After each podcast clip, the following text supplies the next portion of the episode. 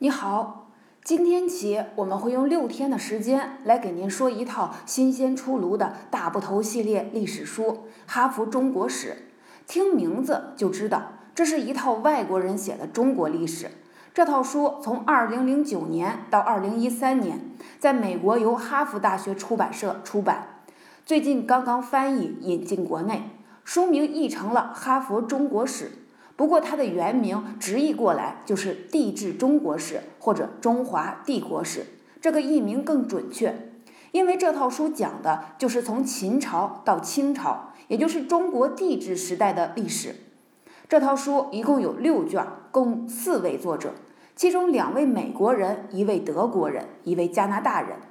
可能你会问，为什么我们要看外国人写的中国历史呢？难道外国人对中国历史比中国人自己还熟吗？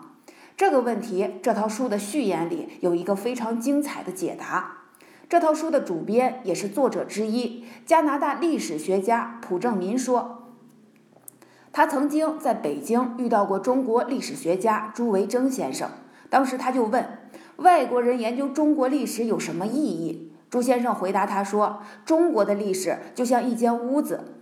中国的历史学家坐在屋子里头，能看清楚屋里的每个细节，但他的视野就只限于在屋子的内部，没法从更高的维度来看清这间屋子所处的位置。而这个问题只能由站在屋外往里看的人，也就是外国的研究者来提供答案。我想，这就是我们读外国人写中国史的意义所在了。下面。我们就一起来看一看外国学者眼中的中国历史有哪些不同吧。今天要讲的是这套书的第一卷《早期中华帝国秦与汉》，作者是美国的汉学家路威仪，这是他的中文名。他本名叫做马克·刘易斯，师从已故的中国史学大师何炳棣，曾经在美国斯坦福、英国剑桥这些名校任教，主攻中国古代史。这套书的前三卷《秦与汉》《南北朝》《唐朝》都是他写的。在这本《秦与汉》里，路威仪说，秦与汉对于中国就像希腊罗马对于西方，是古典时代。这个时代形成的一些特点，或多或少地影响了后来整个中国的历史。具体说，他总结的特点有这么五个：第一，在帝国秩序之下威势。但并未完全抹除的地域文化之分野。第二，以皇帝个人为中心的政治结构之强化。第三，建立在表意文字基础之上的文化教育，以及由国家操控的巩固帝国存在的文学经典。第四，帝国内部的去军事化和对国家边境的边缘族群所开展的军事活动。第五，农村地区富裕的世家大族的兴旺，他们维持社会秩序，并在村落和权力中心之间建立起联系。上边这段是书里原文，比较学术化，不太好懂，是吧？我们用通俗易懂的话给它翻译一下。就是说，第一，虽然国家统一了，但是原来的七国乃至不同的地区、不同的文化背景的人，他们的自我认同从原来的什么齐人、楚人变成中国人，这是一个很漫长的过程。第二，统一以后的中国政治制度上最突出的特点就是发明了皇帝这么一个职位。第三，学术主要是文化、哲学这方面。建立起了一个统一的体系，并且这个体系不像一个单纯的学术体系应该的那样独立，而是服务于帝国这个政治架构。第四，取消了战国时代各个诸侯国都搞的那套面向所有的农民的普遍兵役制，军人逐渐职业化。第五，以宗族血缘为基础的地方豪强势力在这个时代有很重要的地位，并且他们跟中央政权的关系也很微妙。以上这五点，在路威仪眼中是秦汉时代最主要的看点。看得出来，外国人看中国历史的眼光，或者说关注点，跟我们确实很不一样。这里的很多细节，也确实是颠覆我们认知的。下面我们就顺着作者的思路，把这五个方面逐一来讲一下。先说第一个问题，就是统一。在这儿，作者就提出了一个跟我们惯有认知很不一样的看法。我们在描述秦统一中国这个历史事件的时候，往往会认为，经过春秋战国的连年战乱，各国都盼望统一，统一是人心所向、大势所趋等等。而这本书里，作者通过对很多文献史料的考证，认为不是这样。事实上，当时七国的人并没有形成一个高于他们所属的诸侯国的统一的自我定位，也都互相视对方为外国人。特别是对秦国，各国都有一种鄙视，觉得他们位置偏远，文化落后。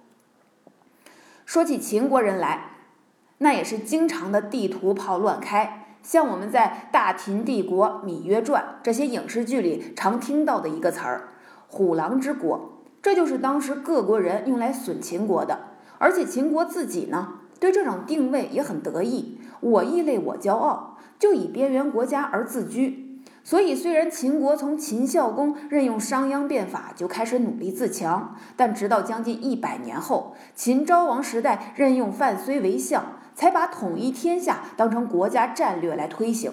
又过了四十多年，才由秦始皇统一中国。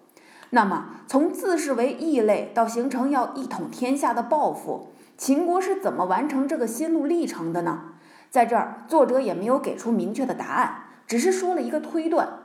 他认为，改变这一切的是人才流动。战国时代，知识分子在各个诸侯国之间奔波，求学、求职、求保护。随着他们走的、见的越来越多，逐渐形成了超越诸侯国的大格局，也就是所谓的天下观。眼光超越了诸侯国的界限，把天下当做一个整体来看待。特别是在秦国，你看秦国历史上很多的贤臣良将都是外来的，像书里提到的张仪、范睢是魏国人，李斯是楚国人，还有没有提到的蒙恬、蒙毅，他们的家族来自齐国。正是这些精英在秦国的政治地位压倒了秦国本土的保守势力。在秦国才逐渐把天下观作为了国家战略，并且最终统一天下。天下观在当时还只是精英阶层的价值观，在更大的范围里，就像作者说的，原来的地域和文化的分野还得经过相当长的时间才能逐渐抹掉。但是，截至公元前二二一年，秦国灭了六国，统一的国家毕竟是建立起来了。而这个新国家跟以往的朝代最大的不同是什么呢？作作者总结的第二点，这个国家多出来了一个以往没有的职位——皇帝。关于“皇帝”这个词，作者再次给我们拓展了一下认知。首先，他却绝不仅仅是欧洲人理解的君主这么简单。皇帝这个词本身就被神化了，帝是传说中的上古的半神的称谓，就像皇帝。炎帝，而且也是秦国原始宗教里掌管四方的神，而“皇”字意思差不多，同时还有闪耀的、神奇的这层意思。所以秦王嬴政把“皇帝”这两个字作为自己专属头衔，不是简单的好大喜功，而是带有神化自己、强调自己君权神授的意思。秦始皇作为皇帝，行使比以前王更大的权力。最重要的一项就是废除封建制度，设立郡县制，这就把全国的人事任免权以及相应的司法、财政、军事这些权利全部都抓到了中央政府手里。而且这个趋势一直贯穿中国两千多年的帝制历史。我们在后面几本书里还会经常的提到，这儿先不要太多。有了高度集中的权力和资源，秦始皇就搞了很多前人搞不了的大工程，比如统一文字、货币、度量衡，北伐匈奴、修建长城和秦直道。长城我们都熟悉，秦直道就是秦朝统一修建的全国性的交通网络。虽然主要是方便秦始皇本人出游，但是对全国的交通发展也相当重要。所以，不要一提到秦朝就想到修长城、闭关锁国，这个印象是很片面的。还有就是他个人享受的宫殿和陵墓，这些不管正史野史相关的，我们都听过很多，就不多讲了。这部分更有意思的在后头，那就是汉朝后来取代了秦朝，一方面创建了汉朝的刘邦，当年是个造反的，就是反抗秦朝暴政起家的。另一方面，当他打下天下之后，又发现秦始皇搞出来的这套实在太舒服了。于是刘邦无论从制度方面还是个人享受，都基本沿用秦始皇的路子。那怎么解决这个矛盾呢？刘邦以及后来的历朝历代的皇帝想了个很聪明的办法，他们批判秦朝，把矛头指向秦始皇本人，而不涉及他的制度设置。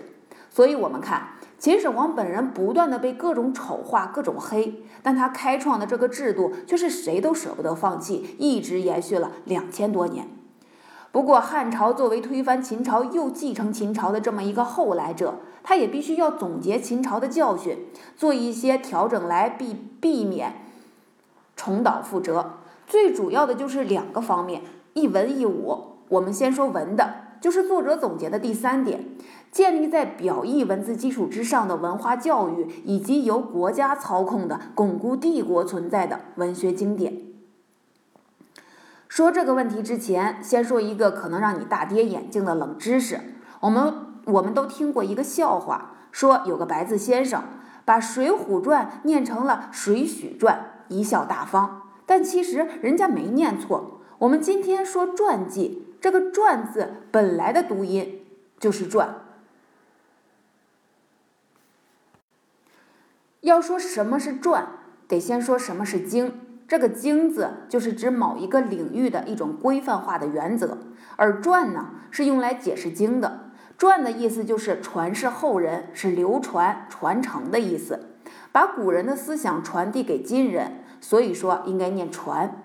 这里我们多说一句，关于经和传，最典型的例子就是《春秋》。传说《春秋》是孔子写的，但写的非常简略，跟密码差不多，后人不明白。所以就有研究者给《春秋》做传，包括《左传》《公羊传》《谷梁传》这几本书，就是左丘明、公羊高、谷梁赤他们三位各自对《春秋》的传播和解读。尤其是公羊和谷梁，都试图把《春秋》解释成符合他们理解的具体的准则条文。说清楚了经和传，我们就明白这个东西为什么重要了。因为这些东西不但是学术著作，还是国家具体的指导思想，所以政府一直试图垄断对经的解释权。秦朝时，李斯就向秦始皇建议打压民间的学术研究，把政府变成教育或者说真理的唯一来源。秦朝统一文字，度量衡，也就是想通过这种文化层面的统一，开创一种统一的传统，取代之前千百年的封建传统。而这种做法发展到极致，就是焚书坑儒，杜绝一切不受政府控制的学术行为。不过，以当时的技术条件，这个不可能搞得太彻底，所以还是有很多先秦时期的书流传下来。在汉朝，官方确立了儒家学说的官方地位，因为儒家的一些特点，比如保守、崇尚古代、强调等级这些，对政权稳固比较有好处。在这个背景下，除了这些政治哲学层面的书，文学、历史也都渐渐被纳入到官方主导的体系里。比如汉朝的大文学家杨雄，就把《诗经》解释成是古代的圣王所作，从道德教化的角度，而不是从文学、美学这些层面来解读《诗经》。历史方面，历史著作更是被严格控制。最典型的案例就是司马迁，他的遭遇我们都了解。根据儒家的制度设置，皇帝应该是一个国家里的道德典范。汉朝的皇帝也都爱标榜道德，特别是对儒家道德规范里最重视的孝。汉朝皇帝的谥号基本都叫孝什么什么帝。你看《三国演义》，刘备一自报家门就说孝景帝玄孙。别看汉朝皇帝标榜孝，事实上孝对他们的约束力很小。陆威一评价说：“当汉朝的皇帝想改变某项他们祖先传统时，他们总是能做到。这说明当时儒家或者说保守思想的影响力还不是特别强。这跟我们以后要讲到的明朝的情况大不相同。同样，儒家的这套道德规范在汉朝整个社会的范围内也没形成完全的统治地位。在这个问题上，这本书提供了一个我们之前没太注意到的研究视角。”那就是女性地位问题。儒家的这套道德是建立在宗族观念上的，大的宗族利益优先于小的家庭利益，这就导致了女性在中国古代家庭里始终处于外来者地位。有很多针对女性的苛刻要求，像什么三从四德，这些在汉代就已经有了，也历来都是女权主义批判的。但作者认为，在汉代这些还停留在理论层面，在执行上，这套东西对女性的约束力没我们想象的那么大。比如所谓三从，要求女性夫子从子，但是在汉代，一个家庭里辈分最高的寡居的女性，其实是处在家长的地位。对子女有控制权。你看《孔雀东南飞》里边，焦仲卿的母亲对儿子儿媳那简直是生杀子夺呀。或许你会说这是文学作品，那再看看真实历史，两汉政治上最重要的一个特点，外戚就是后妃的娘家人，他们在帝国政治圈的分量相当重，而他们的权力就是来自女性的内廷权威。作者评价这个现象说：“中国人的世界存在一系列自相矛盾的平衡。”这也说明，在汉朝，国家主导的文化道德层面的规范准则虽然建立起来了，但它还没有渗透到社会的每个角落。这就是秦汉两代在文化方面的政策以及造成的影响，就是学术从属于政治，被国家控制，为巩固帝国而存在。除了文治，在武的一面，汉朝的一些做法也产生了很深远的影响。最主要的就是废除了战国和秦朝那种面向所有农民的普遍兵役制。为什么会这样呢？原因很简单，汉朝是从秦末的战乱里打出来的，亲眼看见过农民起义的威力。在冷兵器时代的技术条件下，官军对农民军的战斗力优势并不太大。所以，要是让农民服普遍兵役，就得训练他们，这就等于在国家内部自己培养了一支潜在的造反力量。万一哪天不爽了，又起来造反怎么办？再说，农民都去打仗了，土地荒抛荒了，粮食哪来，税哪来？所以，汉朝想出的办法就是，农民不用服普遍兵役了，种地纳税就好，打仗的事儿以后发展职业军人来干。西汉前期平定了诸侯王造反的七国之乱之后，国内出现大战乱的可能性变得微乎其微了。普遍兵役制也就逐渐退出了历史舞台了。到了西汉末年，王莽推翻汉朝，很快全国又爆发了反对王莽的起义。这个过程中，后来的东汉建立者光武帝刘秀再一次亲眼见识了农农民起义的可怕。所以后来的东汉就把西汉这种用职业军人和雇佣军取代普遍兵役制的做法变成了制度化，并且直到清朝灭亡，中国的帝制终结，再也没有出现过普遍兵役制。这可以说是汉朝影响非常深远的一个政策。那汉朝的军队从哪儿来呢？首先是选拔职业军人。然后是边境地区引入少数民族，特别是北方游牧民族擅长骑射的雇佣军。此外，还有犯人亡命徒，这就是汉朝军队的主要构成。但这些人的战绩还是相当拿得出的。比如在北方，汉朝最终战胜了曾经强大不可一世的匈奴，在西边控制了西域，还开辟了通往欧洲的丝绸之路。当然，当时中国和欧洲对彼此的情况基本不了解，也没有直接贸易往来。汉朝的这些军事成就都说明这个制度是成功的。这个过程中，一个可能以前我们没有太注意到的情况是，汉朝的军事胜利，少数民族的雇佣军，比如南匈奴、鲜卑，他们起了很大的作用。也是通过这种交流，中国不管是作为一个地理概念，还是作为一个文化概念。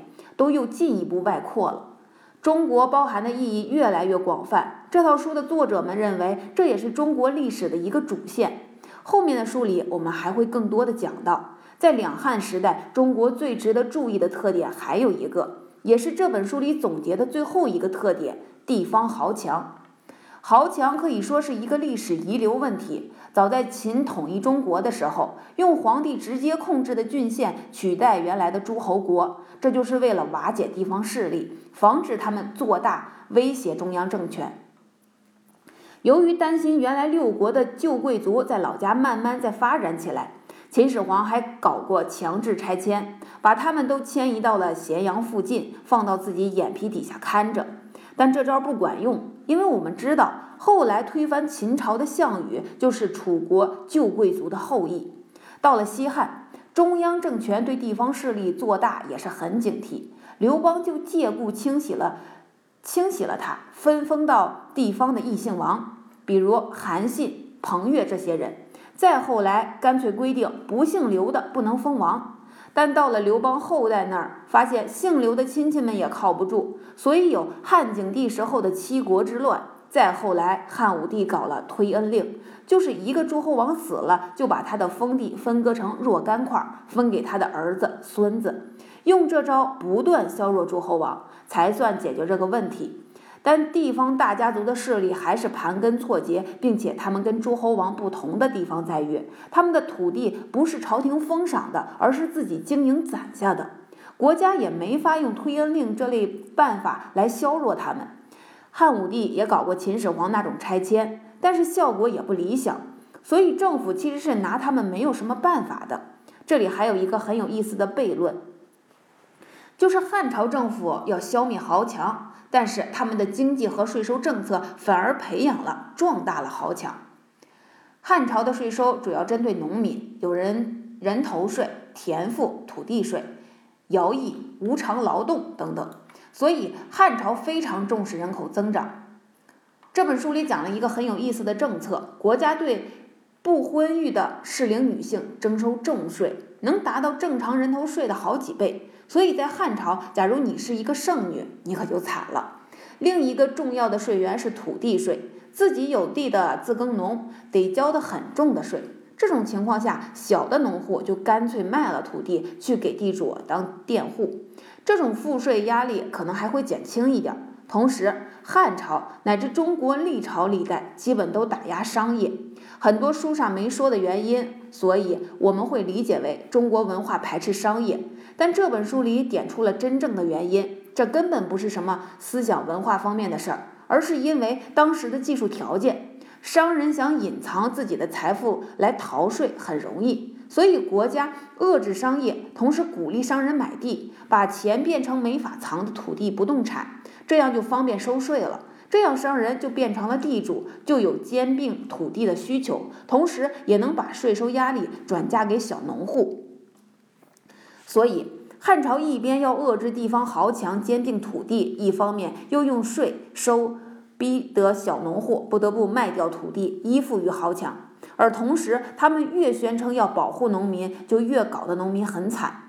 随着土地兼并越来越严重，引发的社会问题也越来越多。所以，到了王莽推翻西汉、建立新朝的时候，就想用一个激进的办法，一次性集中解决这些问题。王莽是个理想主义者，他想恢复传说中周朝的井田制，就是把土地都收归国有，平均分配给每家每户。这个想法看起来很好，但实行起来根本没有可操作性。全国的大地主都起来造反，所以王莽的政权很快就完蛋了。